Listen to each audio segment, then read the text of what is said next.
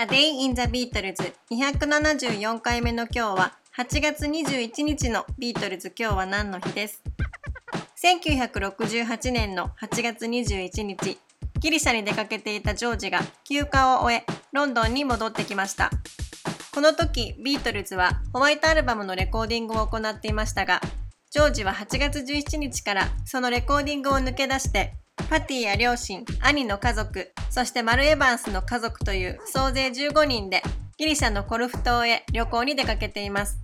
海で泳いだり、クルーザーに乗ったり、バーベキューや日光浴、水上スキーなど、バカンスっぽいことを一通りやったジョージとパティは、他の家族たちが2週間滞在するのを尻目に、ホワイトアルバムのレコーディングの都合で、この21日にパティと2人で帰国しています。この年ビートルズは2月にインドのメディテーションキャンプに参加し、帰国してからアップルコープスを立ち上げ、5月30日からホワイトアルバムのレコーディングを開始しています。前年の8月にブライアン・エプスタインを亡くし、内外ともに環境が大きく変化していったビートルズでしたが、このホワイトアルバムをレコーディングしている時のメンバー間の雰囲気はとても険悪だったといろいろなところで語られています。そしてジョージが休暇を終えて帰ってきた8月21日の翌日、8月22日に入れ替わるようにして、リンゴがバンドを離脱してしまいます。リンゴはグループを離れた理由を自分のプレイに対する自信のなさとメンバーの中で孤立感を感じたからと語っています。ジョージ・マーティンはこの時期、どのメンバーも多少の悩みを抱えていたと思うと語っています。また、おそらくリンゴはジョンとヨーコとポールの間のよそよそしい空気感とみんなが昔のような仲間意識を持っていないことにナーバスになっていてその原因が自分にあるのではないかと考えたのかもしれないとも話しています。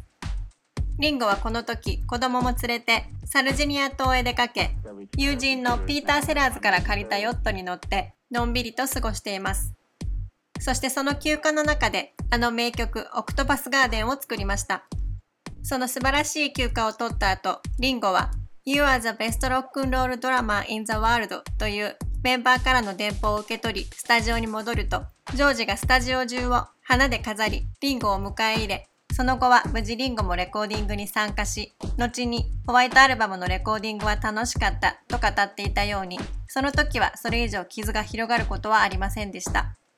しかし結局この頃のビートルズはブライアン・エプスタインを失ったことでバランスが崩れ、自分たちをコントロールすることが難しくなり、また、陽子の登場もあって、メンバー間の関係性はなかなかヒリヒリしたものだったのだろうと想像します。ジョージも、たった3日ほどしか滞在できなくても、なんとなくそのような現場から離れたいという気持ちが、このギリシャへの旅行を計画させたのかもしれません。A Day in the Beatles 274回目おしまいです。